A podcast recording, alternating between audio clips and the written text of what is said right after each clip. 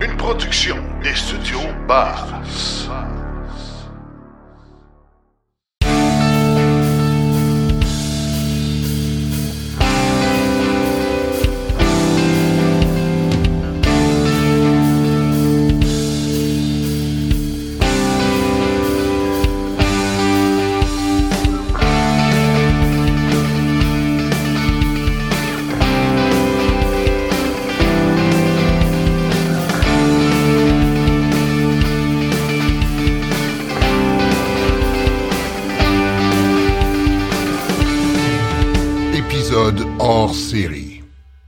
C'est pas d'hier que je conduis une voiture électrique, puis je suis pas le seul. Il y a plein de monde qui était là au tout début, dans le temps où, comme disaient les anciens, vous, ah, vous l'avez facile, vous autres les jeunes. Ben, des fois, on écoute un peu ce qui se dit alentour avec des gens qui viennent de s'acheter une voiture électrique dans la dernière ou les deux, trois dernières années. Puis on, on pense en dedans de nous autres, eh, vous auriez dû voir ça il y a une dizaine d'années. On était ailleurs. Puis justement, pour en parler de comment c'était il y a plusieurs années quand on a commencé, quand on était dans les débuts de l'électrification des transports, j'ai avec moi plein de... Je suis obligé de dire de passionnés parce qu'à cette époque-là, pour s'acheter une voiture électrique, il fallait avoir plus que le goût de rouler électrique. Il fallait être un peu euh, passionné, je pense. On va commencer. Je faire un tour de table rapide. Euh, Yvon Bergeron, bonjour Yvon. Bonjour Martin, bonjour à tout le monde. Euh, quelle sorte de voiture tu conduis toi maintenant, Yvon? Présentement, moi j'ai une Tesla Model S, mais ma femme elle a une Kia Soul 2015 euh, EV.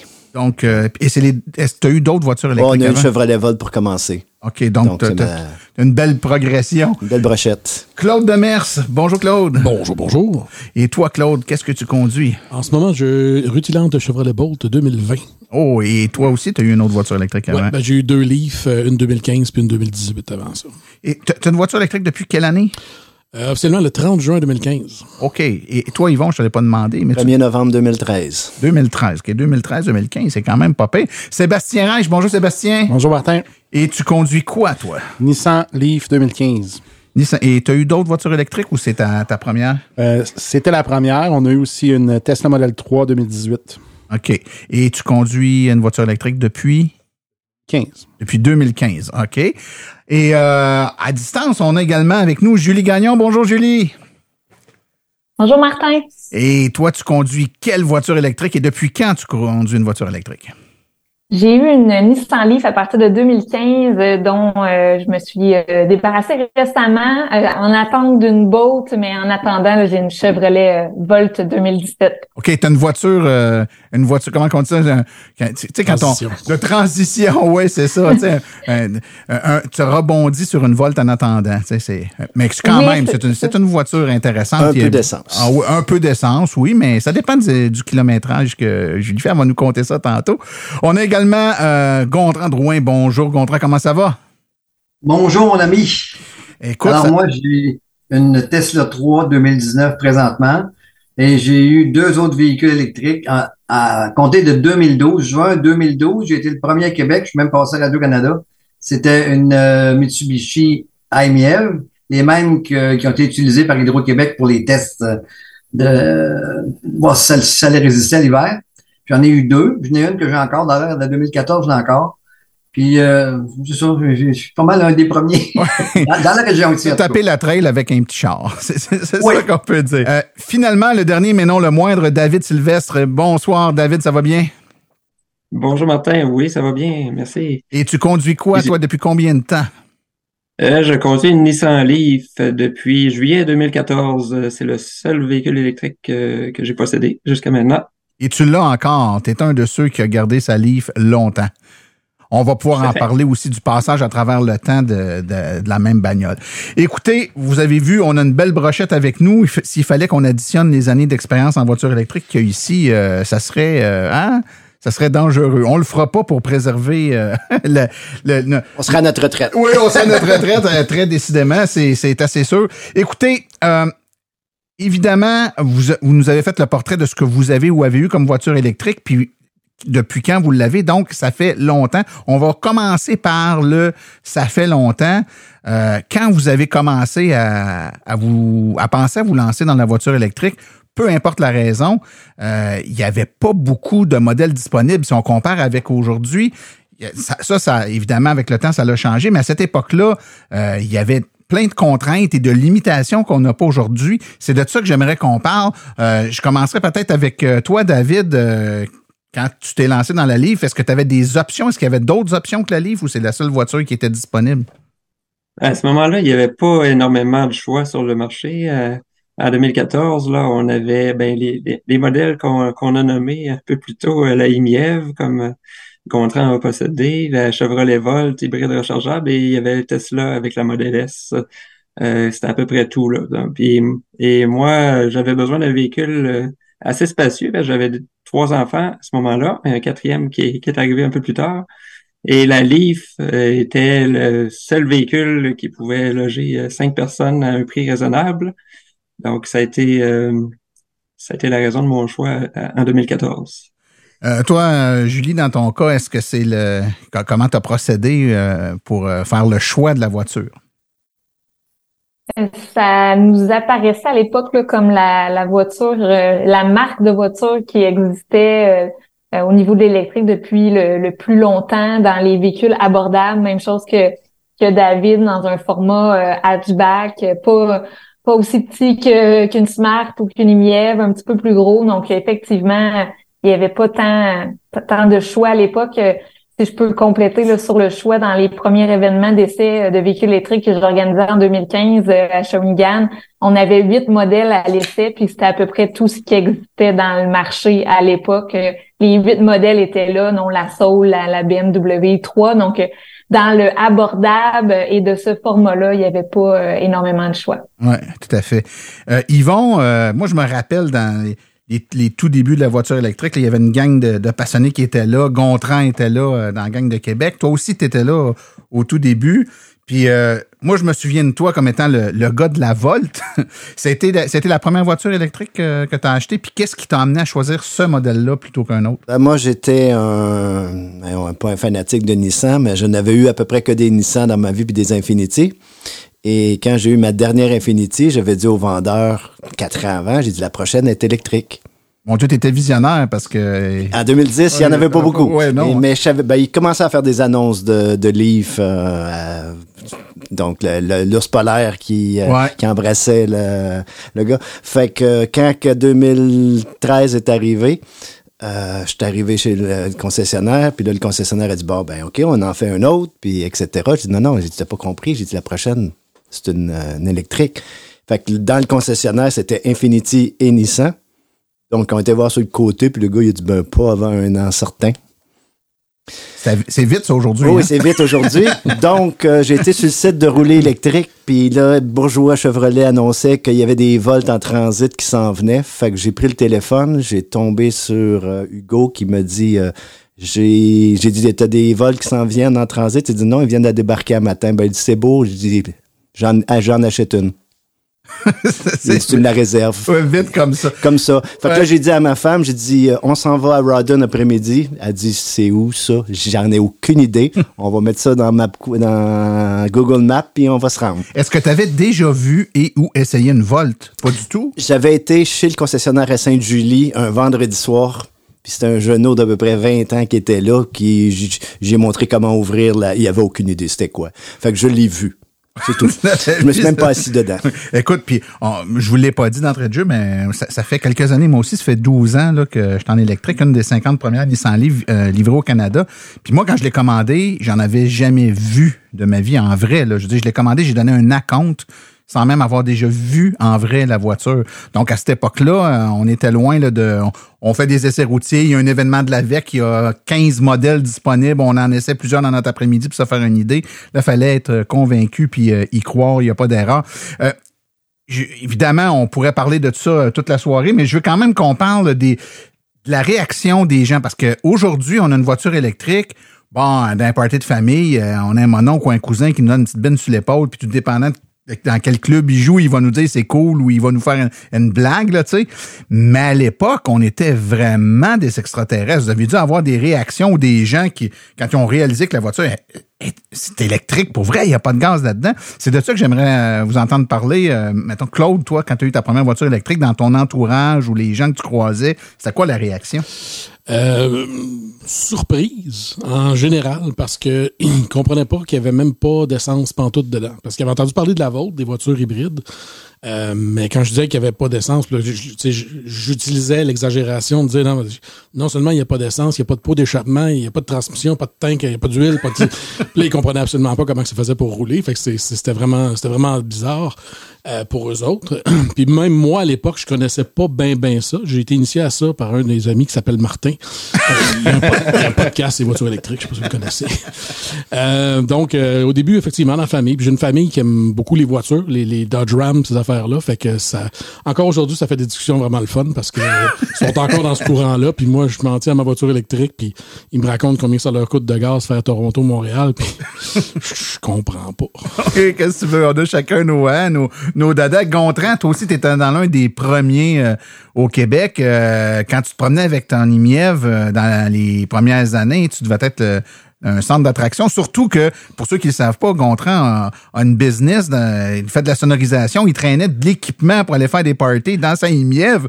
Puis Je me rappelle de photos que tu mettais à l'époque, c'était un peu, euh, c'était un Tetris de, de, de, stock dans l'auto. Tu devais faire jaser, c'est comme rien. Les gens devaient parler. Bon, ce qui a commencé au début, c'est quand l'électricien est venu installer la borne dans la cour. Tout de suite, il y a des gens qui, euh, passaient et qui se demandaient qu'est-ce que c'est que je mettais après la maison. Ils pensaient que c'était pas un climatiseur. Non. D'un coup, ils ont vu arriver la voiture, puis ils ont vu un fil qui pendait jusqu'à l'auto. Puis, sais, il y en a qui sont venus cogner à ma porte plusieurs fois. Ma femme pourrait en dire Qu'est-ce que c'est, cette auto-là? Fait que là, je leur expliquais. Je disais comment t'as d'autonomie? Fait que là, je lui disais à peu près 100 km. Fait que là, ah ouais. Fait que là, il n'y a pas de gaz, non. Après ça, euh, quand j'ai commencé à rouler avec, ben, ils ont des mièvres, il n'y en avait pas beaucoup. Fait que c'était un centre d'attraction. Dans un centre d'achat, euh, dans le terrain, de par- dans le parking du Costco, j'en ai eu combien de discussions avec des gens? Hein? Qu'est-ce que c'est? Qu'est-ce que c'est? Puis la mienne, je l'ai acheté pour une seule raison, parce qu'au début, je voulais une livre. C'est quand on a ouvert le coffre de la première livre, il y avait une espèce de grosse masse qui empêchait mes équipements de rentrer. Fait que la mienne, c'est une caverne sur roue. C'est une petite, petite auto avec un immense pouvoir de chargement. Et je réussissais à rentrer jusqu'à huit caisses de son là-dedans avec les subs et tout. puis C'était pas croyable, ça rentrait, là. Puis étant donné que c'était un moteur électrique, ben, j'ai jamais manqué de force. Je montais à la, à la côte Henri IV, chargé à, à l'essieu, puis je montais à 90. J'avais le pied au plancher, mettons, là. Mais quand même, euh, les personnes comprenaient comment ça ça décollait de même, cette petite auto-là. Ah, c'est ça, euh, hein? La mièvre, c'est pas, pas une bombe, mais une fois qu'elle a décollé, qu'elle a fait son premier 10 pieds, là, ça décolle. C'est que, euh, après ça, en, en passant, je l'ai encore, la 2014, hein. Elle est rendue à 160 000 km. Et j'ai rien eu à part à part l'inverteur que j'ai changé le câblage moi-même parce que Mitsubishi n'était pas capable. Euh, c'est tout ce que j'ai eu, là, à date. Rien, rien, rien. Encore les mêmes breaks dessus. On a changé des chocs, on a changé, euh, c'est indestructible. C'est. Il y a un gars qui en a ici sa location dans un restaurant. Il dit qu'il appelle ça des, des, des, des électriques. C'est bien fiable. Ils appellent ça des Yaris électriques. Ben, c'est tout petit, mais il veut dire, euh, s'il, avait fallu que cette auto-là, ils mettent une batterie intelligente là-dedans, j'aurais jamais acheté une Tesla. Parce qu'elle me convenait pour la grosseur, c'est juste une batterie de 16 kW, 14 utilisables, c'était pas assez. Puis Ouais. Mitsubishi, euh, ils ont rien, rien fait, là. Ça fait que, en tout cas, après ça, ben, euh, là, j'ai, j'ai, j'ai upgradé pour la Tesla en 2019, mais c'est là, c'est là, je suis tombé euh, presque de- de- sur le dos de l'autonomie, là. Ouais, là, Mais toi, t'as, passé d'un extrême à l'autre, hein? T'es, t'es, t'es un gars d'extrême, Gontran, clairement, là. Ben là, on venait à Montréal avec le char, des fois, on n'avait même plus de chauffage parce qu'on on courait les bornes jusqu'à temps que j'installe un chauffage euh, au diesel dedans. Ça, c'était une autre, une autre aventure. J'ai installé un, un, un Webesto de, de camion dedans pour avoir du chauffage. J'ai une Fait que question. je mettais euh, deux, trois litres de, de fuel, puis j'avais du chauffage l'hiver. Hey, Gontran, une mièvre, après 9 ans, il reste combien d'autonomie dans la batterie? 80, 80? OK. Ouais, c'est quand même pas pire. 80 au lieu de 110. Ouais. Ah, c'est même. ça, c'est surprenant, hein? Ben, ouais, quand même, c'est quand même surprenant. Hey, écoutez, et, et Gontran, tu, parles de tu parles de, de, de, de réaction dans le cours du Costco. Moi, à l'époque, il y a 12 ans, euh, puis je- si ma conjointe était ici, elle pourrait en témoigner. Ce qui était gossant de l'auto électrique, c'était l'incapacité qu'on avait d'aller faire, mettons, aller déjeuner tranquillement un dimanche matin, puis de revenir. On revenait à l'auto, il y avait 4-5 personnes autour de l'auto qui la regardaient. Et là, c'était une discussion d'une demi-heure, 45 minutes, puis parfois un ou deux essais routiers avant de pouvoir s'en retourner à la maison. C'était et, et ça, ça fait partie des choses qui, avec les années, ont changé. Là, je pense que les gens se sont habitués à avoir des voitures électriques dans le paysage, qu'ils aiment, qu'ils n'aiment pas, qu'ils soient rendus là ou pas, ils sont conscients qu'il y en a. Mais à l'époque, juste le fait de réaliser, ah oui, ça existe. Puis Claude, qu'est-ce que tu disais? Combien de fois, moi, je l'ai entendu? Je me rappelle d'un monsieur qui me disait, euh, fait que c'est hybride. Non, c'est électrique. Puis là, il faisait le tour, il disait, où, il est où le trou pour la tank à gaz? Il n'y a pas de tank à gaz, c'est électrique. Ouais, mais mettons, tu vas à Québec, faut que tu mettes du gaz. Non, c'est électrique. c'est juste le concept qu'il n'y ait pas du tout d'essence, on dirait que ça voulait pas entrer dans la tête de certaines personnes. Je pense que ça, ça c'était euh, frappant à l'époque. Certains chroniqueurs automobiles qui disaient que ça prenait quatre jours à aller à Québec puis revenir. Hein? Ouais, oui, Fait oui, ça- on avait la petite auto rose Barbie qu'on avait mis en, en- on avait fait un montage pour dire oui, c'est sûr qu'en auto de Barbie rose électrique pour enfants, c'est quatre jours pour aller-retour à Québec. Euh, un autre, euh, une autre question qui me vient à l'esprit, moi je me rappelle très bien de mon expérience quand je l'ai commandé. Bon, il n'y en avait pas. Tu ne pouvais même pas aller chez le concessionnaire acheter l'auto. Tu devais la commander de Nissan Canada, là, la Leaf, la première année. Tu devais la commander en ligne de Nissan Canada, qui la faisait livrer chez le concessionnaire. Le concessionnaire savait même pas que ça s'en venait, euh, avait même pas de contrat de vente ou de document euh, qui tenait compte de la réalité de la voiture électrique. La subvention, moi, entre autres, là, la voiture est arrivée au mois d'octobre, mais je suis allé, signer le contrat au mois de janvier parce que la, subvention arrivait, puis je voulais sauver 8000 pièces sur l'auto. Donc, euh, le concessionnaire l'a gardé dans, son showroom, puis a fait un spectacle avec ça pendant trois mois. Mais le 3 janvier, quand je suis arrivé, puis j'ai dit, ben là, t'es supposé me déduire 8000, il, était, il comprenait même pas comment ça fonctionnait. En fait, j'ai signé un papier, j'ai donné un acompte, puis on est allé régler tout ça au mois de février, le temps qu'il se fasse expliquer par le gouvernement comment ça fonctionnerait. C'était pénible. Là. Il était même pas à l'étape des vendeurs qui veulent dénigrer la voiture électrique. Lui il était bien content d'en avoir une. Il savait juste pas comment dealer avec. Mais ça en est suivi quelques années dans lesquelles vous avez acquis, je pense, vos voitures, euh, messieurs, dames, où euh, et c'était pas facile d'aller se magasiner une voiture électrique à l'époque. Comment ça s'est passé? Si, Julie, je te demande à toi, là, ton, ton premier magasinage, ça s'est passé comment? Ça s'est passé que le vendeur euh, essayait de me vendre autre chose qu'une voiture électrique dans mon dans mon Nissan à Trois-Rivières, euh, puis que j'ai fini par. euh, on, on savait que c'est ça qu'on voulait, fait qu'on a fini par euh, euh, appeler tous les Nissan, euh, les Nissan au Québec pour négocier le meilleur prix, puis avoir celui qui avait le, le, le plus d'ouverture envers la voiture électrique parce que clairement ils comprenaient pas. Puis en plus il- euh, le vendeur nous disait ben on fait pas d'argent avec ces voitures électriques là comment comment tu veux que je te, je te donne les pneus? Donc il y avait vraiment une incompréhension euh, euh, des, des, des- de ce qu'étaient les voitures électriques. Donc c'était pas nécessairement une une expérience euh, très agréable mais je pense qu'il fallait être convaincu. Puis par la suite, moi, c'est ça que je disais aux gens, tu sais, magasiner de votre côté, aller faire les essais dans les, les événements d'essais de véhicules électriques, puis appeler pour passer une commande, tu sais, laissez-leur pas le choix euh, de vous présenter autre chose parce qu'ils vont vous présenter une voiture à essence. Systématiquement, ouais. Sébastien, toi, comment ça s'est passé, ta première voiture? J'ai j'ai fait un peu comme Julie, là, j'ai fait le tour des événements. Euh, Branchez-vous avec l'AVEC, il y avait une coupe d'événements là, pour euh, essayer ça. J'ai cherché après ça le concessionnaire qui en avait disponible. J'en ai trouvé un à Saint-Basile. Euh, quand je l'ai vu dans le showroom, j'ai dit c'est celle-là que je veux, puis euh, quand est-ce que je peux partir avec? Euh, j'ai été chanceux cette journée-là, mais j'ai pris le package par contre, j'ai pris la garantie prolongée parce que la famille me disait prends pas ça un auto électrique, t'as pas de garantie, tu sais pas comment ça va marcher. Euh, fait que là, c'est ça. Je suis parti avec la garantie prolongée, l'antirouille électronique, puis euh, Toutes des affaires que tu dis aux gens aujourd'hui de ne pas aujourd'hui, dis à prendre. tout le monde de pas prendre ça, effectivement. Euh, J'ai j'ai quasiment envie de, de poser la question également à David aussi. Ça fait longtemps. Ouais, comment ça s'est passé, toi, ton magasinage? En fait, j'ai pas vraiment magasiné euh, comme on, au sens habituel du terme, là, parce que ça faisait déjà plusieurs années que je m'intéressais aux véhicules électriques. Euh, j'étais, j'ai embarqué dans les, les forums de l'AVEC, puis euh, tout ça dès, dès les débuts en 2013. Fait que j'étais informé sur sur tous les modèles qu'il y avait sur le marché. Et en plus, il y avait aucun concessionnaire dans ma région, la Gaspésie, euh, qui vendait de véhicules électriques. même pas à Rimouski. Il fallait se rendre à Québec. Et puis là, en 2014, euh, en fait, j'ai failli même m'inscrire sur la liste de Nissan Canada comme toi, Martin. Euh, j'ai patienté un peu plus. Puis là, en 2014, les modèles 2015 venaient de sortir, donc il y avait des rabais sur les modèles 2014. Puis j'ai, en consultant l'inventaire, j'ai vu qu'il y en avait sur la côte nord à Sept-Îles. Et puis, ça a donné que ma belle-sœur se rendait à cette île quelques jours après, donc j'ai décidé de sauter sur l'occasion, embarquer avec elle pour me rendre chez le concessionnaire euh, Nissan de, de, de Cécile. Et j'avais jamais essayé le, modèle avant. Là, on est en 2014? 2014, ouais. OK. Puis tu as fait cette île, les, la Gaspésie, en 2014? Ça ouais, ça, cherchais où? Il a fallu un peu de, il a fallu un peu de planification pour, euh, pour, euh, pour, pour le retour parce qu'il y avait évidemment aucune borne rapide sur le chemin et très peu de bornes euh, niveau 2.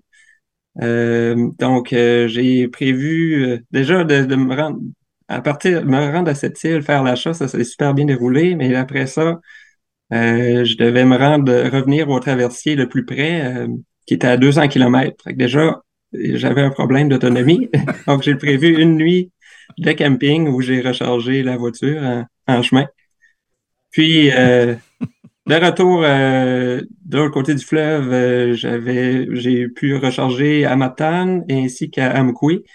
Et j'ai fait le dernier 150 km pour me rendre chez moi euh, d'une traite. Donc, j'ai testé l'autonomie de mon nouveau véhicule à ce moment-là. C'est très intéressant ce que tu racontes. Puis écoute, ça m'amène directement là où je veux aller. Les difficultés que vous avez eues à surmonter euh, aujourd'hui, puis je le disais en entrée de jeu tantôt, on entend les gens des fois qui, qui passent des commentaires et on dit My God, si vous trouvez ça difficile, vous auriez dû vivre ça il y a 10-12 ans, c'était pas mal pire qu'aujourd'hui. Il y a 10-12 ans, des fois, euh, c'était pas facile. On a entrepris des voyages euh, qui étaient bien au-delà de l'autonomie des véhicules. Puis on a eu certains, certains écueils aussi du point de vue euh, technique, du point de vue compréhension qu'on a dû surmonter. Quelles sont les difficultés que vous avez eu à surmonter, justement? Puis il doit, il y avoir une coupe d'anecdotes en lien avec ça. Gontran, je suis sûr, je te regarde, je suis sûr tu as de quoi dire là-dessus. Ah ben, c'est sûr qu'au début, de trouver des bornes 2, c'est déjà un miracle. Là des, des bornes rapides parce que la mienne, elle pouvait se recharger rapidement. Il y en avait quelques-unes, mais pas assez rapprochées. Ça fait que des fois, comme je disais tantôt, je faisais des kilomètres pas de chauffage. Euh, après ça, euh, je me suis fabriqué un kit dans ma voiture, un kit universel où j'ai toutes les plugs qui existent, le poêle, après ça, la, soudeuse, après ça, les, prises de camping, puis les, euh, les, adaptateurs pour faire deux prises 110, faire une 220. J'avais tout patenté ça, moi, là. là. Fait que j'avais des rallonges de 50 pieds. Fait que des fois, je cognais à des portes. Je me demandais la permission de me plugger. Mais j'ai jamais personne qui m'a reviré. Hein. Il a toujours été, hein, c'est quoi ça? oui, oui, plug-toi, plug-toi. Avez-vous un poil quelque part? Oui, on a, on a une soudeuse. Ça n'a pas l'idée le nombre de fois que j'ai cogné à des portes et que le monde sont sortis dehors pour venir m'aider. Ils étaient tout le temps intéressés. Là, là j'attire l'attention à ceux qui chialent parce que entre telle ville puis telle ville, il y a un 62 km où il n'y a pas de, de site avec 8 bornes rapides. Là. À l'époque, on devait cogner à des portes pour se brancher. Là. on, oui. on ah pire que ça. Même pire que ça. je l'ai fait en masse. Pas mort. Toi, Yvon, j'ai autant de. Je pense que je préfère deux émissions juste à moi tout seul sur les anecdotes que j'ai fait, mais juste pour dire que j'ai quasiment manqué les funérailles de mon père. Hey boy, hein. Puis on meurt pas deux fois. On meurt pas deux fois. Et la famille, il y en avait des sceptiques. Genre, ils vont, il y a deux vitesses dans une voiture, c'est arrêté puis au fond. Donc, euh, dans le temps, j'avais ma Kia Soul et la Volt. Puis on dit, bah, c'était à 200 km de chez moi. Je dit, il y avait une borne de recharge à Actonville, à la gare. Et moi, c'est dans le canton de l'Est, fait que je partais de Longueuil. Puis bon, on roule ça 120, 130, 140. Je dis, c'est pas grave. J'arrête de déjeuner à Actonville. On a notre borne privée qui est là. Et on a notre place à déjeuner. Puis là, ben, pendant ce temps-là, ma femme checkait l'application de circuit électrique et disait, OK, elle est disponible, elle est disponible, elle est disponible. Jusque trois minutes avant qu'on arrive, il y a une volte qui s'est branchée. et là, plus de jus. Fait que euh, j'ai dit, ah, on va continuer, on va aller voir plus loin. Je vais peut-être me rendre à BRCC qui avait à Melbourne. Mais non, je ne me rendais pas. Donc, il y a un beau petit village euh, euh, à Sartre de Rame. Fait que j'ai dit, bah, il y a une épicerie là. J'avais ma borne 120, j'avais pas de... Fait que j'ai dit, je vais aller me brancher à l'épicerie. Je rentre à l'épicerie pour aller demander la permission de me brancher. Puis là, ça va coûter cher. Je vais vous donner 10 pièces. Laissez-moi me brancher. il faut que je me branche. Dans ce village-là, il n'y a pas de grande. Il n'y a aucune maison qui a grande. J'ai essayé Fait que la quatre borne maisons. pas, la ouais. borne ne voulait pas charger. Et à la dernière recours, là, il me restait 10 km d'autonomie. Là. Fait que là, j'ai dit, avez-vous un poste de pompier à quelque part? Ils ont fait, ben oui. Il dit, ça, c'est sûr que c'est grande D. Fait que j'ai été me brancher au poste de pompier et à une personne qui m'avait fait faire les trois, quatre autres maisons, me ramené au restaurant. On a déjeuné, j'ai payé le déjeuner, puis je suis retourné après une heure et demie au poste de pompier que j'avais gagné quoi? 12, 15 kilomètres. Et je me suis rendu sur les quatre, sur les hasards jusqu'à la borne de Melbourne pour pouvoir recharger sur une BRCC, puis je suis arrivé cinq minutes en avance. C'est boulot. Ça s'appelle juste. Ça s'appelle juste. Donc ça, c'est une des anecdotes. Il y en a plein d'autres comme ça.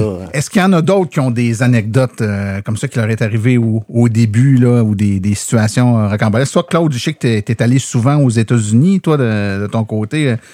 ça n'a pas dû toujours être facile. Ben, honnêtement, c'était tellement difficile que je l'ai fait juste deux fois. Dont une fois contre mon gré, parce qu'on devait partir un matin puis qu'on est sorti pour pacter le char. euh, Le char avait un flat. Donc à 6h30 le matin, pas de garage, tout ça. Fait que moi, j'avais prévu, j'avais laissé la voiture électrique à peu près à 55 pour, le, pour partir pour une semaine. Fait que là, branche la voiture pour partir. C'était ma, ma, ma Leaf 2018, donc la 40 kW. Euh, C'était comme euh, pas mal limite. Euh, dire les montagnes du Vermont, là. euh, il y a une côte, je, me, je vais m'en souvenir, puis ma blonde pourrait t'en parler encore avec des frissons, là, que il restait 1 ou 2% là, juste avant que ça, ça, ça- change pour qu'il n'y ait plus de chiffre dessus. Là. Puis là, tu as une côte là, genre à 14% à monter, puis la borne est en haut. Là. On était sûr qu'on se rendait pas, puis c'était. Là, on n'avait plus de chauffage rendu là, puis c'était- pas mal frisquet. Euh, puis quand on est arrivé là, ben un peu, euh, comme ils racontaient, ben il y avait une, euh, je pense c'était une boat qui était branchée là, qui était branchée pendant 45 minutes. Fait que euh, on a eu fret longtemps. Parce qu'une fois que l'autre est fini, ben là, tu te rembarques. Puis j'avais pas assez encore pour me rendre. Fait que là, je cherchais des concessionnaires euh, euh, Nissan à l'époque ou peu importe lesquels. Je suis les, en- les Nissan en premier parce que j'avais une Leaf. Euh, T'arrivais au concessionnaire, tu demandais Hey, t'as- c'est marqué que tu as une borne. Oh yeah, maybe in the back. Euh, ouais. Maybe in the back. T'es pas au courant, il arrivait, la borne t'es pas branchée, t'es pas fonctionnelle, tout ça. Fait que là, avec BlockShare, c'est ça, je me suis ramassé chez, chez un Américain qui savait qu'il y avait des Canadiens qui passaient par là. Il y avait un, message en franglais qui, disait qu'on pouvait se brancher là. Fait qu'on est resté, ben, c'était niveau 2. fait qu'on est resté une heure et demie là. Fait qu'un voyage que d'habitude, en voiture normale, ça me prenait, mettons, 5 heures. Là, ça a pris 8 heures et demie. Et, oui, et au tout début, euh, dans ces années-là, il faut dire que aujourd'hui, on se promène puis on, on réalise qu'il y a beaucoup plus de bornes ici qu'il y en a là-bas, mais à l'époque, il y en avait pas beaucoup ici et à peu près pas du tout là-bas. Puis toi, tu parles du Vermont, qui est déjà un, un état pas si pire. Là, tu sais, le 2018, Ver- là, c'était pas, c'était Ouais, pas ouais, début, pas en 2010, c'était en 2018 quand même. Euh, écoutez, ça, c'est. On, on parle depuis tantôt de ce qui se passait dans ce temps-là, mais évidemment, je l'ai dit tantôt, ça a évolué. Les choses changent, puis bon, les- le nombre de modèles a, a augmenté. Euh, je parlerai pas de la disponibilité. Il y a plus de modèles. Je suis pas sûr qu'il y a vraiment toujours plus de disponibilité, mais enfin, le nombre de bornes a augmenté, l'autonomie des véhicules a augmenté. La réalité a vraiment beaucoup changé. Aujourd'hui, euh, c'est quoi votre vision? De où on est rendu là, par rapport à où c'était avant? Quel est votre votre euh, votre feeling, votre ressenti par rapport à comment un- quelqu'un qui s'achète une voiture électrique neuve aujourd'hui, l'expérience qu'il vit versus ce que vous, vous avez vécu dans le temps, Yvon? Ben, Moi, je peux te dire, Martin, je sais pas si tu t'en rappelles, mais j'ai quasiment fait sauter les deux tiers des BRCC du Québec dans la même journée. Le deux tiers, mais il n'y en avait pas beaucoup à Il y l'époque. en avait trois. Il y en avait trois, hein. Je suis parti sur un road trip en Kia Soul, euh, prêté par Kia, parce qu'il n'y en avait aucune au Québec encore. Fait que c'était dans, le- dans le mandat qu'on avait à l'AVEC d'essayer des voitures puis de faire des vidéos là-dessus. Fait qu'un soir à 7 heures le soir, au mois de décembre 2014, je pars pour aller à Trois-Rivières, Cap-de-Madeleine. Et j'arrive là, à vide. Et la Kia avait un problème. Elle faisait sauter les bornes de A d'énergie. Par, par sauter, t'entends vraiment Sauter. briser. Là, marche Le plus board après. saute. Fait que euh, après quelques heures de discussion avec le circuit électrique, on est venu à rejoindre quelqu'un de A d'énergie qui a dit ben branche-toi sur le niveau 2 puis rentre-toi à la deuxième borne qu'on a, à Masquinongé. Je fais, non, non, non, non, tu comprends pas, il est 1 heure du matin, là. Si je me rends à Masquinongé, je m'éloigne de chez nous. Et si je la saute aussi, je vais avoir sauté les deux tiers des bornes parce que l'autre était à Boucherville, euh, la démo qu'il y avait au début. Fait que je me suis rechargé euh, sur le niveau 2 pendant deux heures de temps pour me rendre jusqu'à euh, Nicolet, pour me rendre après ça chez nous à 7h30 du matin. Fait que j'ai, failli sauter deux tiers des de- du circuit électrique. Écoute, moi, moi, je dis souvent la blague, à, à l'époque, quand, quand moi j'ai commandé la mienne, le port de recharge rapide était une option. Tu le prenais ou tu le prenais pas. Moi, je l'ai pris en me disant, hey, visionnaire, un jour, il y aura des bornes rapides. Fait que j'ai acheté la voiture avec le port de recharge rapide. J'ai eu la voiture pendant deux ans, presque trois ans, dont les deux premières années, il n'y avait aucune borne rapide. Il y a eu une borne rapide qui est apparue dans à Boucherville, la première, le dernier six mois où j'ai eu ma voiture. Et là, j'avais commencé à entamer les démarches pour me débarrasser de la voiture. En fait, la vente, m'en acheter une autre. Je me suis dit, Colin, j'ai payé pour un port là-dessus de recharge rapide que je n'ai jamais utilisé, qui m'avait coûté de mémoire 6 ou 700 dollars l'option. Fait que je suis allé faire une recharge rapide à Boucherville, juste pour l'essayer, pour dire que je me débarrasserai pas de la voiture sans moins avoir essayé mon port, être sûr qu'il marche. Ça m'avait coûté, je me souviens plus, 3 dollars. Donc, j'ai une recharge rapide qui m'a coûté 703 dollars. j'ai la recharge, j'ai la recharge rapide la, la plus chère de l'histoire, d'après moi. Mais c'était comme ça. Il n'y en avait pas de bande rapide. Aujourd'hui, on se plaint quand il n'y en a pas assez sur un site ou quand la distance est trop grande entre deux sites. Mais à l'époque, il n'y en avait carrément pas. Là. Moi, je me rappelle de la première, puis c'était des tests. Là. On, on ne fonctionnait que sur des bornes niveau 2 quand il y en avait. Puis quand j'ai eu ma voiture, juste pour vous donner une idée, le circuit électrique n'existait pas. Quand je l'ai reçu, là, il n'existait pas encore. Il n'y avait donc pas de borne niveau 2 public.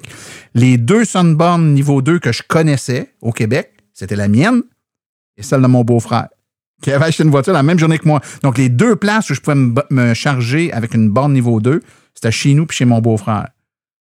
Le- ah, les, les temps À Noël, t'étais correct? oui, à Noël, j'étais correct. Euh, écoutez, le- les, euh, comme je disais tantôt, les choses ont bien changé. Donc, euh, euh, il y a quelqu'un qui veut intervenir. J'ai pas vu qui, a levé la main. Ah, oui, euh, vas-y, David. Par rapport au justement au, nombre de bornes qui a augmenté depuis le temps, ben moi aussi, je me questionnais à l'achat de ma livre si c'était utile d'avoir un port de recharge rapide. Parce que ça a pris quand même pas mal, plusieurs années avant qu'il y en a dans, dans l'Est du Québec. Quand c'est arrivé, par contre, on a eu la chance d'avoir un projet régional qui a permis, d'avoir des bornes rapides euh, tout le tour de la péninsule. Donc, ça a été vraiment euh, tout un changement. Euh, Je me rappelle la première fois que je suis allé à Québec à partir de, la baie des Chaleurs. ça, je me suis rendu dans la même journée, mais ça a été de peine et de misère. Et puis maintenant, je peux me rendre euh, facilement, même avec le même véhicule, qui a pas plus d'autonomie, même un peu moins d'autonomie qu'à l'origine. Et je me rends deux fois plus rapidement là, euh, grâce aux bornes rapides. Ça a changé. tout, euh, Ça a vraiment changé la donne, en tout cas. Puis, puis surtout que quand les bornes rapides ont commencé à se populariser, les voitures n'avaient pas encore des grandes autonomies. Donc, la dépendance à des recharges fréquentes étant là, c'était d'autant plus important d'en avoir. Euh, est-ce que est-ce que vous vous rappelez de de, de, cette, de ce changement-là, donc du passage de il a pas ou à peu près pas, disons, de bornes rapides à maintenant il y en a beaucoup. Euh, la vivez-vous cette différence-là? Moi personnellement, puis je vous donne mon opinion, puis je vous écoute après.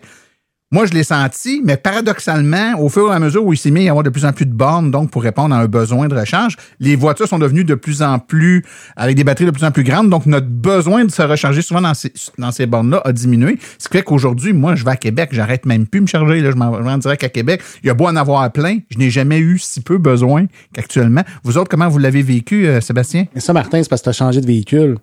Parce que, parce que moi, ma- avec ma livre 2015 à 24 kWh, euh, c'est la plus de bornes, ça m'a donné confiance. L'an- L'anxiété a diminué un petit peu, je te dirais. J'avais encore confiance, par contre, de me rendre à Québec. Euh, me rendre à Québec en plein hiver à moins 20, ça reste quand même un défi malgré tout. Faut avec même, plus d'une fois. même hein. avec les bandes rapides, un, un ancien véhicule qui n'a pas de, de gestion thermique de la batterie, euh, c'est un peu plus long malgré tout. Ah, c'est bien certain. C'est ça qui a changé aussi, les Mais- nouveaux mais- puis- véhicules. Puis, je pense, euh, je pense à toi, euh, David, particulièrement en Gaspésie. Il fait froid. Euh, une voiture qui a pas une très grande autonomie. euh, tu, quand tu fais un déplacement de moindrement long, les bornes rapides, t'en es euh, vachement dépendant. là. Ah oui, certainement. Puis euh, euh, c'est ben en fait, je peux je peux me débrouiller avec des bornes niveau 2, quoi. C'est ce que je faisais au, au tout début. Euh, mais euh, c'est pas mal, euh, ça rallonge beaucoup le voyage. Euh, mais même maintenant, il y a encore des segments de route que je peux pas franchir en hiver avec l'autonomie de, de mon véhicule. Des distances un peu trop longues entre certaines bornes. Donc, euh, c'est pas encore euh, suffisant pour euh, répondre à tous mes besoins, mais Je suis ça s'est grandement amélioré. Pardon? J'ai dit le message, est-tu clair, Martin? Ouais, le, le message est clair. Mais en même temps, puis, puis je veux dire, c'est intéressant parce que là, on a des gens qui ont des voitures qui datent des débuts, mettons, en tout cas, du, du premier tiers de l'histoire des voitures électriques, la première génération, et qui l'ont encore. Quelqu'un qui nous écoute aujourd'hui, à moins évidemment qu'il achète une voiture usagée d'une dizaine d'années, il sera pas il sera pas pris dans cette affaire-là parce qu'il va avoir une auto qui va avoir quoi, mettons, 250 km et plus d'autonomie, là, mettons, grosso modo. Euh, ça change vachement la donne. Moi, je me rappelle que la journée où j'ai eu une voiture qui me permettait de, dans, un premier temps, de n'arrêter qu'une seule fois pour faire le plein entre Montréal et Québec, je me suis dit, ça, vient de changer la donne totalement. Puis là, maintenant, j'en ai une où j'arrête même plus entre Montréal et Québec. Ça change la donne totalement. Cet été, j'ai eu à aller dans ce coin-là plusieurs fois, puis j'ai jamais eu à me poser la question, je vais me charger où? Parce que j'allais là pour des journées en- en- en- entières où je savais qu'à destination, il y avait des bornes niveau 2. Je partais plein, j'arrivais là-bas, je me branchais, je faisais ce que j'avais à faire. Je rembarquais dans ma voiture en fin de journée, la voiture pleine, je m'en revenais chez moi. That's it, t'arrêtes même plus. Ça change complètement, complètement la donne, ça c'est certain, euh, d'avoir de plus en plus de, de bornes comme ça. Moi, ce que j'ai envie d'entendre, Gontran, et je suis sûr que tu, vas- réagir à ça, ayant à peu près tout vu avec le temps que ça as ta voiture, puis ayant passé à travers, euh, tu sais, souvent, je me rappelle d'avoir fait une conférence avec toi d'ailleurs sur le sujet où on parlait de comment ça s'était au début dans un salon. Je sais pas si tu te rappelles, on, on avait improvisé une conférence, toi puis moi. Euh, on était des Daniel Boone, là, tu sais, je veux dire, on tapait à trail. Euh, mais aujourd'hui, on écoute des fois des gens qui ont des voitures qui ont 400, 450 km d'autonomie, qui chargent à 200 kW sur des bandes rapides puis qui se plaignent quand- ou, ou qui posent toujours les mêmes Moses de questions. Comment vous réagissez à ça? Êtes-vous tanné d'entendre le monde poser encore les mêmes? Après dix ans, là, on se tanne-tu d'entendre des nouveaux euh, poser ou s'inquiéter pour les mêmes affaires? Oui, exactement. Moi, je, suis euh, découragé. Non, c'est pas le vrai mot. C'est que je suis, perplexe d'entendre ça parce qu'ils n'ont pas vécu le début. Tu sais, la mienne, on l'a encore. Fait qu'on sait qu'il faut arrêter sans arrêt charger. Fait qu'elle, euh, mon associé, il s'en sert sans arrêt pour travailler. Puis lui, il est très débrouillard, c'est un électricien. Mais lui, aller au chargeur, ça, ça fait partie de la vie. Là. Il va à, tous les- à toutes les trois quarts d'heure, il est rendu au chargeur. avec, ma, avec ma Tesla, euh, je vais à Montréal. Excusez-moi, les gars, mais après deux heures, il faut que j'aille aux toilettes. Ça fait que faut toujours bien arrêter. À ton âge, Gontran, c'est normal. Peu. Les vieux de la vieille. T'es un vieux de la vieille, c'est normal. T'as une vessie qui est, euh, Ben, lousse. voilà. Fait qu'à un moment donné, il faut toujours bien s'étirer les jambes un peu. Fait que moi, j'arrête toujours. C'est comme une tradition, là. Je vais arrêter au Madrid. Je vais me prendre un café. Je vais arrêter, je prends une collation, je reviens, je sors les plein. Fait que c'est pas compliqué. Mais quand j'arrive à Montréal, ben, je, je, me- stresse pas. Je, je fais toutes mes commissions. Puis je suis toujours chargé presque aux essieux, moi, quand je me promène. Fait que quand tu rajoutes mes 1500 livres d'équipement dans, dans l'auto, euh, puis que je roule 120, euh, excusez, là, mais l'autonomie, elle vient, de- elle vient de débarquer, là. Ça fait que faut arrêter. Arrêtez de penser. Moi, je les regarde, ils, ils prennent le chiffre qui est donné par la compagnie, que c'est une grosse joke, là. Ma, ma Tesla m'a marqué 420. Quand j'ai fait 325, là, je suis bien content. Ça fait que, parce que on- il fait frais, il y a des côtes, euh, on charge, on roule trop vite. On roule pas assez. À un moment donné, euh, il faut vivre avec la réalité. Tu sais. C'est Ben, comme des chars qui font supposément 100 000 au gallon, là, qui avaient inventé ou 50 000 au gallon, alors qu'ils en font 30. Tu sais. c'est ça. Ben, Je pense que c'est tout, tout, toute personne qui va changer vers un nouveau mode de transport ou de vie ou quoi que ce soit. Euh, Tu sais, je- je- j'existais pas à l'époque, mais j'imagine que quand les voitures à essence ont été démocratisées, il y avait un problème de trouver des stations-service aussi. Fait que les gens qui roulaient à essence depuis 5-10 ans, ça allait, ils connaissaient les spots, mais ceux qui venaient de s'acheter une voiture, même eux, ils- s'ils n'étaient pas familiers avec euh, les, points de ravitaillement et tout ça, je pense que c'est juste normal, peu importe le. Ceux qui étaient habitués aux chevaux, dans le fond, ce que tu veux dire. Bon, oui, c'est ça, les, C'est ça. les chevaliers. Mais euh, le, le problème maintenant, là, c'est j'ai lu ça quelques fois, quand on parlait de la Côte-Nord tantôt. euh, de 9 h le soir jusqu'à 7 h le matin, il n'y a aucune poste d'essence d'ouvert entre Bécomo et, euh, et Sept-Îles ou quelque chose comme ça, c'est eux qui vont maintenant vivre les euh, syndromes d'anxiété. Il- oui, oui. Non, non, mais je veux dire, il y a- pas assez de volume, donc il y a plus de 24 heures, il y a plus rien parce que nous, les BRCC, on est chanceux. Il n'y a pas besoin d'avoir quelqu'un, tandis qu'un poste d'essence, c'est obligatoirement, légalement, tu es obligé d'avoir un employé sur place. Ouais, c'est vrai qu'il y a toujours question de sécurité. Ouais. C'est une question de sécurité. Donc, euh, il va y avoir l'anxiété des gens qui ont des voitures à essence bientôt. Mais juste à Côte-d'Or. Ouais, juste pour commencer. La Gaspésie va peut-être s'en venir comme ça aussi. Toi, Julie, quand tu écoutes ce qui est, ou, ou plutôt on lit, là, souvent on est sur les forums sur Internet, puis on regarde les questions des nouveaux. As-tu l'impression qu'il y a des questions qui sont qui sont encore là aujourd'hui, mais qui, dans le fond, ça, ça a plus lieu d'être? C'est, c'est, dans le fond, c'est des reliques du passé que les gens traînent encore aujourd'hui, mais la, réalité a changé. Mais je te dirais qu'on le voit là, dans le cadre de mon travail pour la campagne Roulant électrique, on voit que c'est les mêmes mythes qu'à l'époque, mais euh, bon, on voit quand même que il y a une bonne part de gens qui sont de plus en plus informés, euh, puis on, on, on- sont, sont prêts à faire le saut. Je pense que le mythe de l'autonomie, l'autonomie en hiver, c'est quelque chose qui revient euh, constamment. C'est sûr que moi, personnellement, quand on a réussi à se déplacer, à faire le tour de la Gaspésie avec 150 km d'autonomie, puis une livre, je trouve que la, la quête, la peur de l'anxiété d'avoir des véhicules avec toujours, euh, d'avoir toujours plus d'autonomie euh, pour les véhicules. Puis quand j'entends des gens qui ont qui, qui regardent des véhicules de 400 km puis qui disent ben je vais attendre encore quelques années qu'on se rende à 600, 700, je pense que les gens, euh, on, on a besoin de les informer sur c'est quoi leurs besoins réels, euh, le fait qu'ils peuvent utiliser, qu'ils vont se recharger tous les jours à la maison, qu'ils vont pouvoir utiliser les- le réseau de bornes. Fait que je pense qu'on on a à continuer ce, ce travail-là de, de sensibilisation pour que ce soit pas tout le monde qui ait des véhicules avec plus d'autonomie parce qu'on n'a pas tous besoin d'autant d'autonomie. Dans le temps, euh, on avait 120 km d'autonomie. Puis là, les gens disent, mec, il y en en ait 200, là, je vais peut-être y penser. Quand Ouais. les véhicules de 200 sont arrivés, oh, mais ça va être 400 km d'autonomie. Puis aujourd'hui, ben là, c'est, ben moi, je m'en vais dans le bois avec mon skidoo l'hiver. euh, puis je veux dire, ça me prend 1500 km d'autonomie d'été parce que l'hiver, ça va en faire juste 750. Puis je m'en vais, puis je reviens.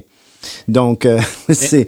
C'est ça, Martin. Il y a encore beaucoup d'éducation à faire, je pense. Puis la, la quête du 1000 km ou euh, qu'est-ce que je vais faire si je vais aller à Ouais. Toronto, euh, dans l'esprit des gens, c'est important. Mais je pense que c'est pas si important que ça. Nous, on le fait avec 100 km sur une auto. Aujourd'hui, on parle des voitures 300-400 km, 500 même. Mais je pense qu'on pourrait revenir en arrière des fois puis avoir des véhicules à 200 km, des petites coupées sport, ça pourrait répondre à plein de besoins.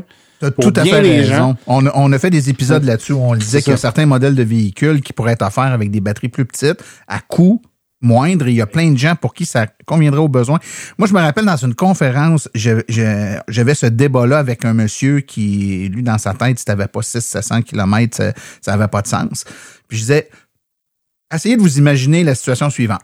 Vous avez votre voiture, votre bagnole à essence là, que vous avez actuellement. Là. Tous les soirs, vous la stationnez à votre driveway. Puis quand vous vous levez le lendemain matin, par action du Saint-Esprit, la tank de gaz est pleine. Elle est pleine, elle est full. Là? Et là, vous faites votre journée normale. Puis le soir, vous la restationnez. Le lendemain, vous vous relevez. Ah, La tank est pleine. Combien de fois par année vous allez aller à une station-service? Ben, la réponse, c'est les seules journées où vous allez rouler plus que l'autonomie totale du véhicule, mettons 500 km.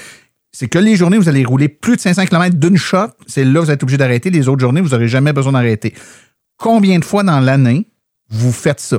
Si la réponse c'est quatre fois, cinq fois, ma question après ça, c'est pour quatre ou cinq fois où vous ne voulez pas arrêter, remplir votre véhicule, allez-vous payer pour avoir un véhicule qui va avoir 800, 900, 1000 km d'autonomie pour quatre fois? Sérieusement?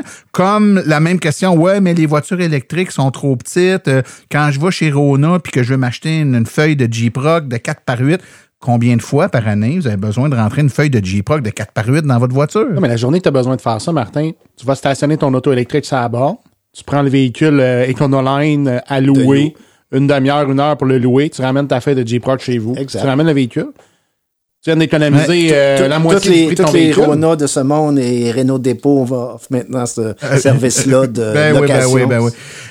Et, et, et, et la- l'autonomie, en même temps, c'est les gens qui nous disent dans les kiosques de l'AVEC, on l'entendait souvent, ouais, mais quand je vais en Gaspésie, je vais faire quoi? Premièrement, très mauvais exemple, la Gaspésie, il y a beaucoup de bornes, hein, puisqu'on compare à d'autres régions du Québec. Maintenant, ça s'en vient pas pire, mais fut un temps où c'était pas mal la seule région où il y avait des bornes aux 80 km, mettons. Ailleurs, il n'y en avait pas. Mais la question suivante, c'est, mais combien de fois par année tu vas en Gaspésie? Ben, je vais à tous ans, j'ai de la famille là-bas. Parfait, tu y vas à tous les ans. On fait un deal ensemble, tu t'achètes une auto électrique, puis avec ce que tu sauves d'essence, loue-toi la bagnole à gaz de tes rêves pour ta semaine en Gaspésie, puis tu vas rouler 340 jours par année avec une voiture qui émet pas de pollution, puis sur laquelle tu vas sauver au quotidien, parce que c'est là que tu vas sauver. Parce qu'en en réalité, oui, peut-être ton voyage en Gaspésie va te coûter moins cher à l'électrique qu'au gaz, mais vu que tu vas te charger sur des bornes rapides, c'est pas là que tu fais la plus grosse économie. La grosse économie, c'est au quotidien chez vous, à 10 sous ou à peu près le kilowattheure. C'est là que c'est rentable d'avoir une auto électrique. Les gens euh, essayent de faire fitter l'auto pour le, la semaine sur les 52 qui Le était pire. typique. Le pire scénario. J'ai plusieurs collègues qui me disent Je vais attendre d'être retraité pour acheter mon auto électrique. Mais non, c'est quand tu travailles cinq jours semaine, puis tu vas au travail à C'est toutes les C'est quand tu brûles du gaz, puis il faut C'est le. Un- un- une autre anecdote de mon bar, l'année passée, par hasard, j'ai laissé ma, ma Tesla euh, au, au- chez VA Électrique pour le faire, VA Montréal pour le faire réparer. Fait que pff, ma femme a décidé à 4 heures l'après-midi qu'elle avait vu une annonce pour aller acheter un chien à Sainte-Marguerite. Bon, ben, j'ai dit, Longueuil, Sainte-Marguerite du Lac-Masson, ça se fait bien aller-retour en Kia, pas de problème. Fait qu'on part. Avant de rentrer l'adresse dans le chose, mais c'était Sainte-Marguerite de Beauce. J'ai fait huit recharges rapides pour aller et retour. On est revenu à 1 heure du matin Avec un chien. avec un chien. Ils disent toujours, hein, c'est le chien qui te choisit, c'est pas toi qui choisis. Ah, Écoutez, je vous ramène sur une question que j'ai posée tantôt. Il y a plein de choses qui ont changé entre il y a, mettons, euh, 8-10 ans, puis maintenant. Pour vous autres, qu'est-ce qui a le plus changé? C'est quoi qui a changé dans toutes ces années-là, là, entre à l'époque de votre première voiture puis aujourd'hui? Il y a plein de choses qui ont changé, mais principalement, c'est quoi qui a le plus changé selon vous? L'angoisse. L'angoisse, tu prends moins d'anxiolytique, c'est ça? ça? Ben, L'angoisse a, a ben, beaucoup diminué. Je veux dire, euh, au début, euh, on, on calculait puis on avait des sueurs. Il n'y en a plus, là. Puis C'est quoi qui fait qu'il y a moins d'angoisse? Les, les- les facteurs qui réduisent euh, l'angoisse? Les, premièrement, les batteries sont plus grosses et il y a beaucoup de chargeurs partout. circuit électrique. C'est tout. gars. Euh, Soyons francs là, et honnêtes, le circuit électrique. C'est le- Circuit électrique. pour, pour ceux qui n'ont pas de Tesla, là, c'est c'est une bénédiction. Ouais, le volume des de batteries, tu sais, si je peux me permettre, le volume des batteries, moi, dans mon cas, je suis un, je suis un, co- un conducteur de véhicule électrique courte distance. Moi, là, c'est bien rare. là. Je vous dirais, ça fait 8 ans que j'ai une voiture électrique. là, J'ai peut-être fait des recharges rapides de 25-30 fois. Moi, je fais beaucoup de courte distance, je fais mon 20 000 km, puis quand je fais des road trips, ben, je le fais avec le camion essence, plus de place, plus confortable et tout ça. Mais moi, c'est vraiment le volume de la batterie. C'est, dans une année, je vais recharger peut-être deux, trois fois, parce que là, ben là, je décide d'aller faire un tour plus loin où c'est l'hiver. je vais en même place, mais J'ai plus de du plaisir. 200, j'ai plus de 200 recharges Ben, c'est rapides ça, sur ma je Kia suis- Soul. Je suis plus représentatif d'un- d'un- d'une autre tranche de la population, même si ça fait longtemps que j'en ai une. C'est pas, je pas- je suis pas un Toi, pas voyageur ça, de hein. distance, là, tu sais. Mais, mais c'est ça, tu sais, on a parlé du réseau de bornes, mais la disponibilité des véhicules, euh, de plus en plus de modèles disponibles avec des plus grosses batteries. Tu sais, ça- c'est- moi, personnellement, en famille, j'étais allé jusqu'à Vancouver, j'ai fait euh, en Tesla. Mais Tu sais, c'est le réseau Tesla. Le réseau pan-canadien, il, il est présent, il est disponible. Mais j'aurais pas été là en Nissan Leaf à 24 kWh. là. Il y a, tu sais, il- ça En prend un véhicule pour en hiver, ça, ça prend un véhicule pour chaque besoin. Puis je pense que c'est- ça qui s'en vient de plus en plus. là. Il y a quelqu'un qui a été s'acheter une Bolt à Vancouver, puis il est revenu avec. Il a fait un, un- je me rappelle plus où, là. Il a écrit ça sur Facebook à quelque part. Revenir en Bolt de, Vancouver. Vancouver, ouais, faut pas il y a être des pressé. coins que ça prend du niveau 2. Un retraité. non, non, il était... euh, Toi, Julie, qu'est-ce que tu trouves qui a changé? euh, puis je- euh, on est tout de suite à- à- avec toi après ça, David. Qu'est-ce que tu trouves qui a changé, toi, entre euh, le moment d'acquisition de ta voiture puis maintenant? Ben, je trouve que c'est ça. À l'époque, il n'y en avait tellement pas des voitures, on- un peu comme les, les moteurs, on se saluait, on, on pointait les voitures. Ah, regarde, il y a une Leaf, il y a une, y a une IMIEV. Aujourd'hui, moi, je continue à faire ça. J'aime encore les voitures électriques, mais il y en a tellement, c'est, c'est rendu, euh, euh, que tu sais c'est c'est banal en fait croiser une Tesla, croiser euh, une Leaf, croiser une Boat. Donc ça ça a changé beaucoup. Puis peut-être en lien avec ton ton épisode que tu as fait précédemment, précédemment par rapport aux petits véhicules, mais dans le temps les véhicules ils étaient ils étaient futuristes, c'était des tout petits véhicules. Euh, maintenant ben c'est ça, ça ressemble, ça ressemble plus aux véhicules conventionnels, le look, ça se démarque moins. Hein. Avant, on voulait rejoindre les early adopters. Maintenant, ça fait partie de la masse. On veut que ce soit un peu plus conventionnel, une voiture électrique. Donc, je trouve que c'est vraiment rendu euh, accessible à, tous. Donc, c'est ça qui me qui me marque là, de, des changements depuis. Ouais, ben oui, on se moins interrompre. C'est bien certain, on le disait tantôt, on est capable d'aller au centre d'achat sans se faire déranger euh, à toutes les fois. David, tu voulais intervenir là-dessus, toi, sur les ce qui a changé au fil du temps?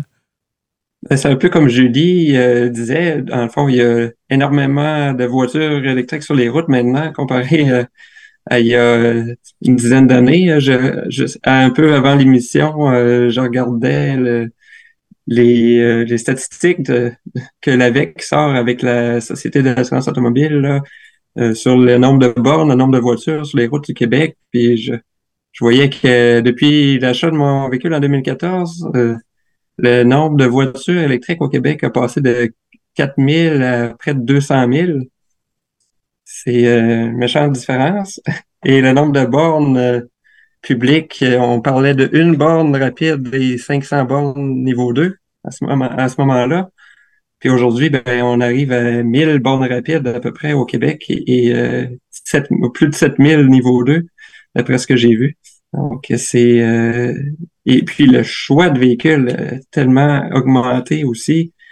Donc, euh, les, les, les personnes qui entrent euh, dans, dans l'univers de l'électromobilité aujourd'hui sont vraiment gâtés, je trouve, comparé à nous à l'époque.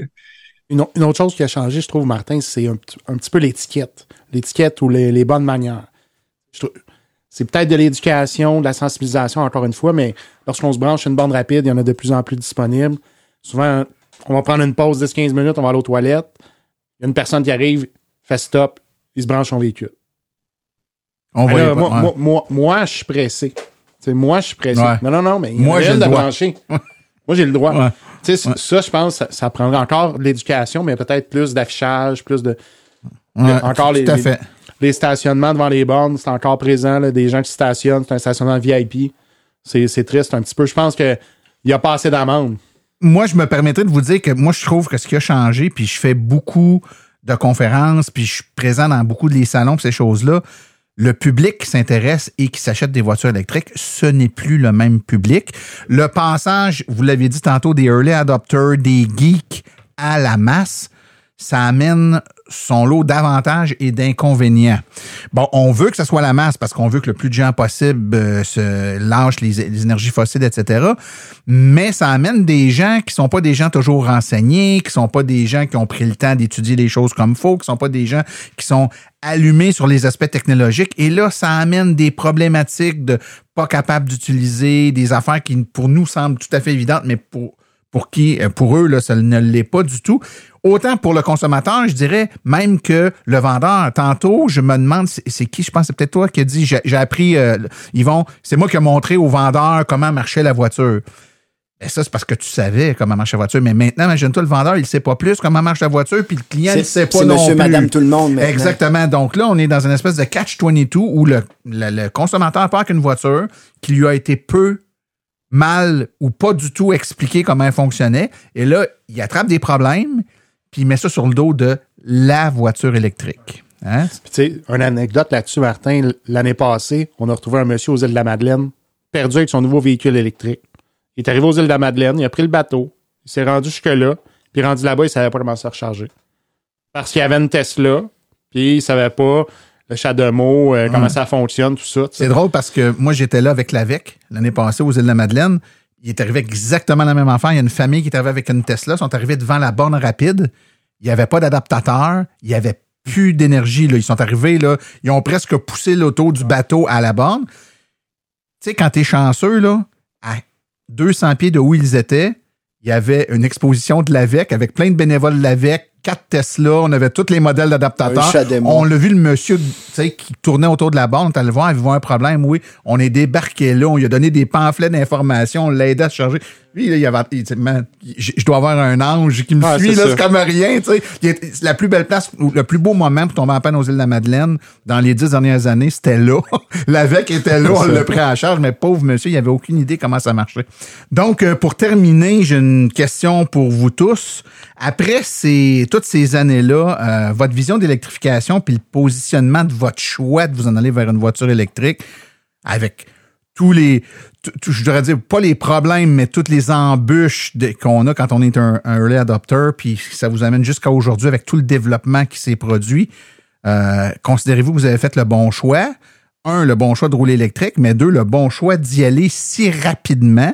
Avec du recul, auriez- auriez-vous mieux d'attendre un peu que d'autres se fassent les dents puis que vous embarquiez après? Vous regrettez pas votre choix de vous l'être donné pas facile en y allant euh, dès le début, Sébastien?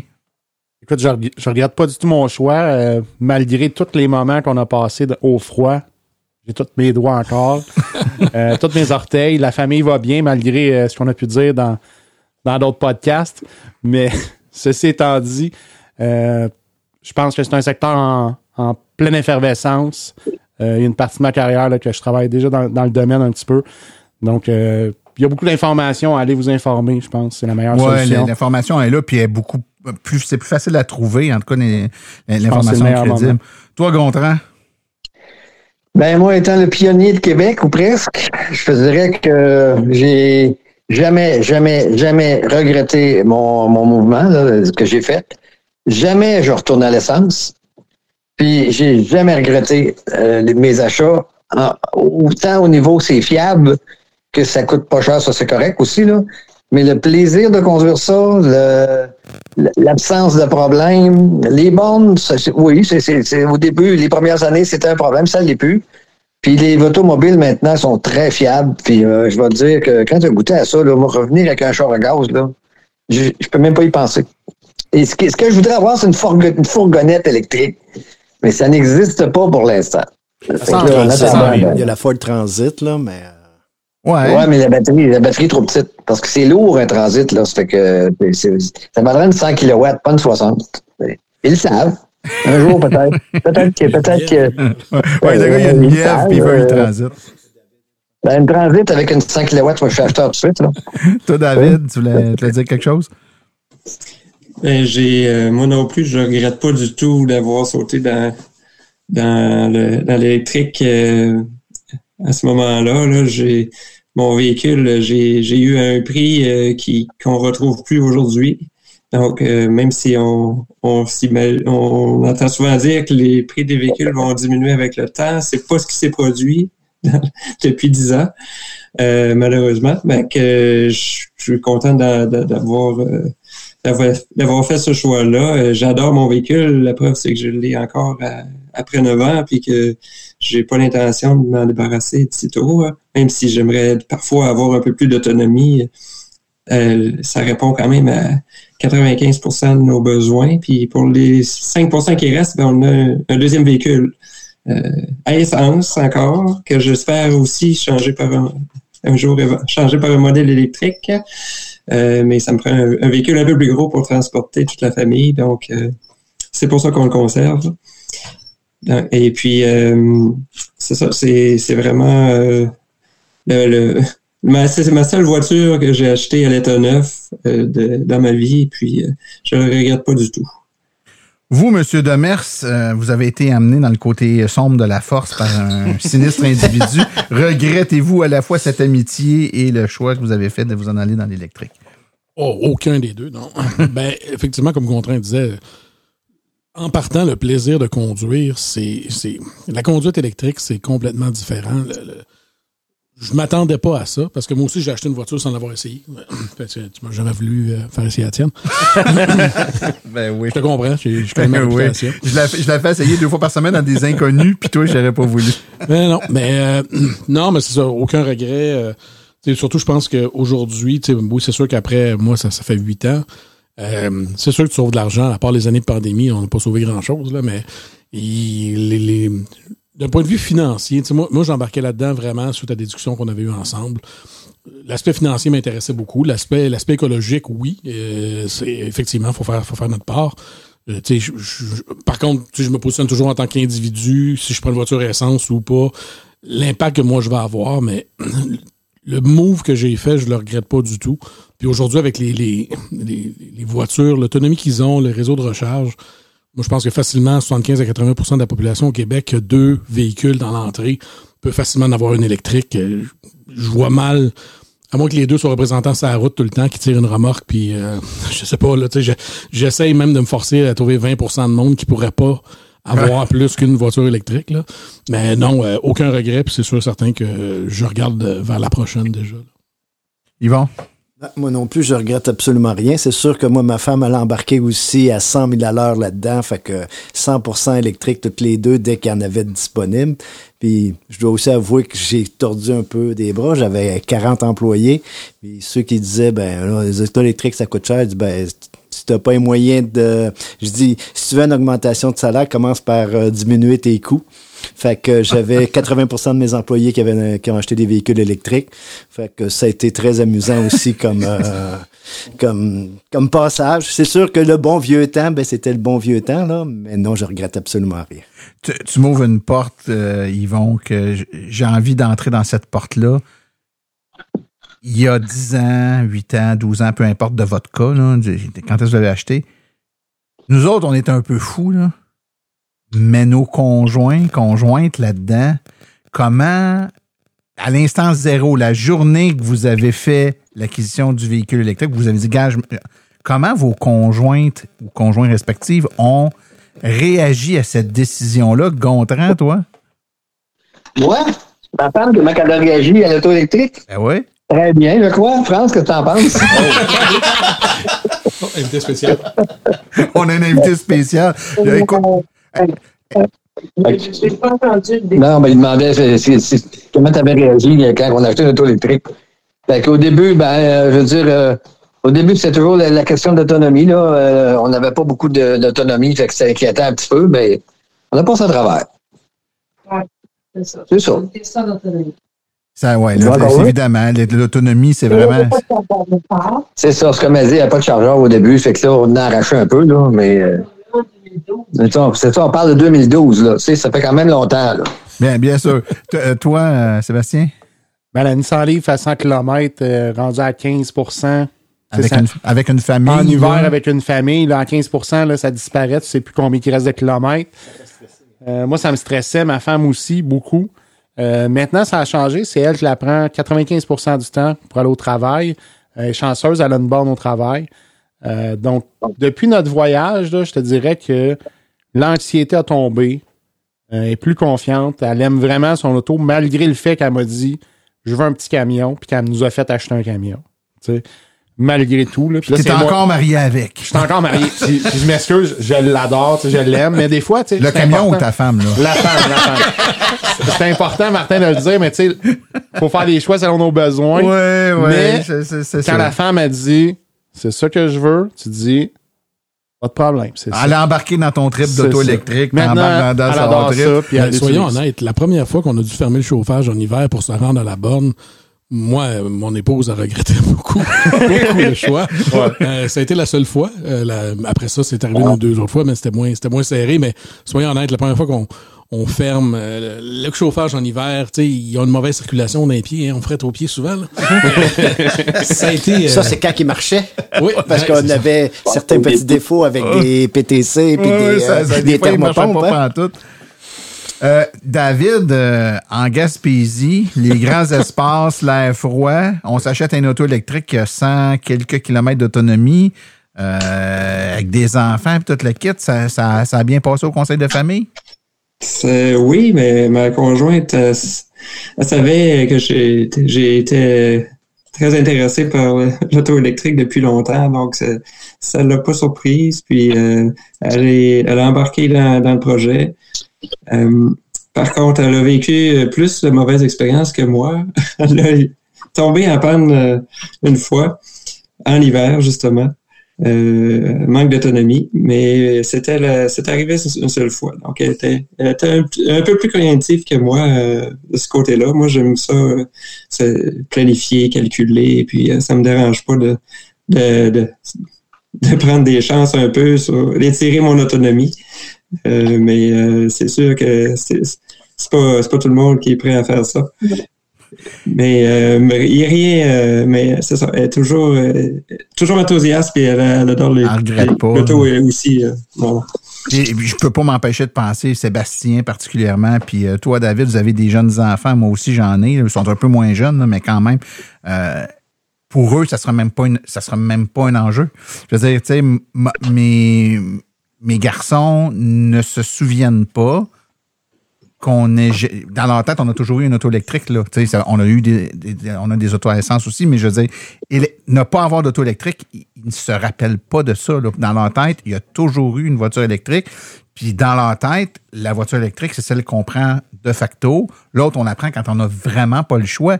Pour eux autres, c'est- inné. c'est- dedans, c'est- ça va être comme ça, en tout cas pour mes enfants. J'imagine pour les vôtres aussi, ça va être comme ça. Donc, le, le changement, la, la vague qu'on a partie, puis c'est un peu là-dessus je veux qu'on se laisse, qu'on conclut. Euh, que vous ayez des enfants ou pas, que on a tous des amis, on a tous de l'entourage, on a toute de la famille on a été, je pense, puis des fois, on est bon pour se garocher des pots, mais il faut se garocher aussi des fleurs. On a été des vecteurs de changement. Quand les gens nous arrêtent dans la rue pour garder notre auto, c'est parce que ce qu'on vient de faire, c'est quelque chose d'inhabituel, c'est quelque chose d'atypique qui attire l'attention parce que c'est nouveau. Mais ce nouveau-là, vous l'avez tous dit, ça devient la norme, c'est moins spécial. Mais c'est normal, mais ça ne l'était pas dans le temps. Ça prend un certain courage pour faire ça. Puis moi, je, je nous salue globalement le courage qu'on a eu de le faire à une époque où, quand on le faisait, les gens nous disaient Ah ouais, un auto électrique. Tu sais, les, les gens reculent de deux pas. T'es-tu sérieux? Alors qu'aujourd'hui, les gens, quand tu leur dis que t'as un auto électrique, est-ce que tu l'as pris? Ça fait deux ans que je suis sur une liste d'attente. Ouais, ça a ça. bien changé, hein, comme. euh, les enfants, ils adorent tellement ça, euh, l'auto électrique. Tu sais, On, on a semé des petites graines, comme tu dis, puis Ouais, euh, je pense qu'on a créé de l'espoir. Ben, une forme d'espoir. tu sais. C'est un peu ça. Le changement, des, parfois, ça prend un peu de courage. Puis le courage que ça prenait il y a 10 ans, c'est pas tout à fait le même que ça prend aujourd'hui.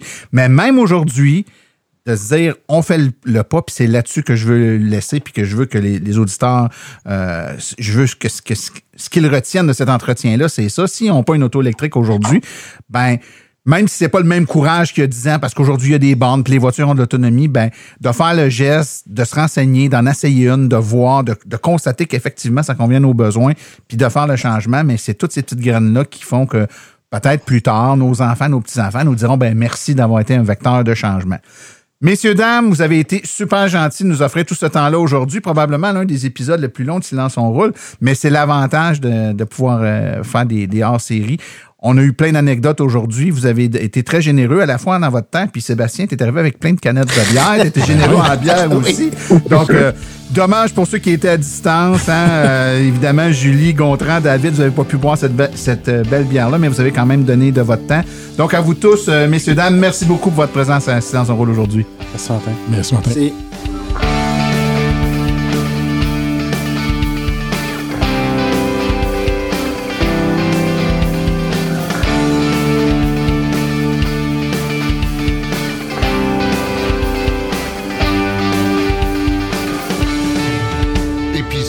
hors série.